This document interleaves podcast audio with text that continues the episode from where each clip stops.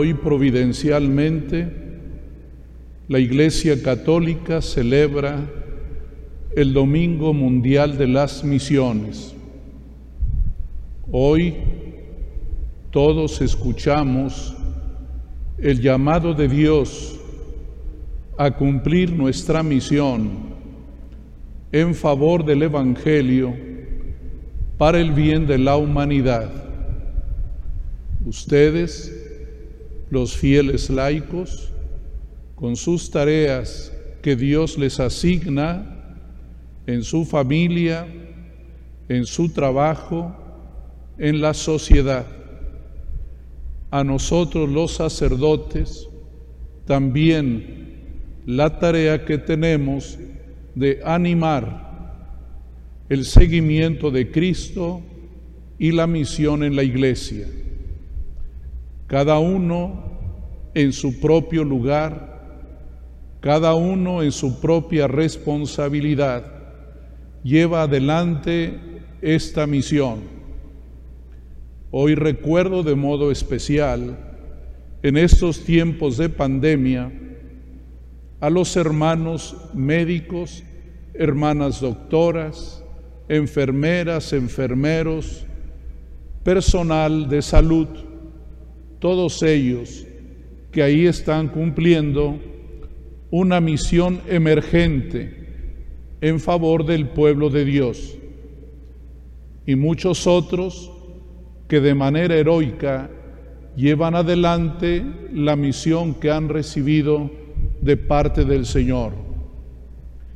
En este Domingo Mundial de las Misiones, el Papa Francisco nos ha pedido escuchar nuevamente el relato vocacional del profeta Isaías, cuando el Señor pregunta, ¿a quién enviaré?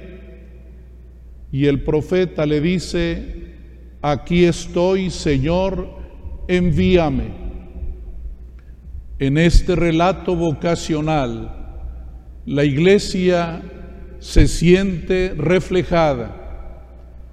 Hoy como antes, el Señor quiere de nosotros disponibilidad. Requiere de nosotros esta proactividad. Aquí estoy, Señor. Como la Virgen María también, cuando escucha del ángel la llamada, ella dirá, aquí estoy, Señor. He aquí la esclava del Señor. Qué importante es esta disponibilidad. Qué agradable encontrar personas que quieren servir, que quieren llevar adelante el proyecto de Dios, que no se hacen a un lado ni se excusan de otra forma, sino siempre se ponen disponibles con espíritu de gratitud sabiendo que hay que dar a los demás lo que uno también recibe. Hoy quiero animar a mis hermanos obispos auxiliares a asumir este momento misionero de la iglesia. Dice el Papa Francisco, sueño con una iglesia misionera, una iglesia que sale de ella misma, que piensa en los demás, que no piensa en ella misma, que no, toma medidas cautelares de precaución, sino que sabe que tiene que dar pasos y caminar.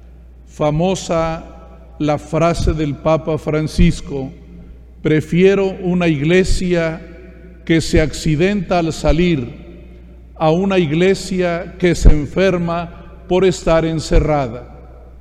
Es esa la misión, disponibilidad. Aquí estoy para caminar, aquí estoy para obedecer, aquí estoy listo para salir. Esa es la llamada que el Señor nos hace en cada momento. Hoy la palabra de Dios también nos permite clarificar esta misión. Cristo dijo a los fariseos, den al César lo que es del César y a Dios lo que es de Dios. Esa es nuestra misión, hermanas, hermanos, hermanos sacerdotes, hermanos obispos, devolverle a Dios lo que le pertenece, al César lo que es del César. Las realidades pasajeras, efímeras, tienen su lugar, pero tienen que ser vistas desde otro ángulo, el más alto, desde Dios. La moneda que le presentan a Jesús tiene la imagen y la inscripción del César. El dinero le pertenece al César, pero al César no le pertenece la persona humana. Ningún ser humano se doblega ante un César. El César maneja el dinero. El César puede tener actitudes dominantes, pero un creyente, un ser humano, no se deja doblegar. El Señor Jesús por eso hace la diferenciación. No se trata de campos de la vida que hay que meterse o no en política, eso no está en el pensamiento de Jesús.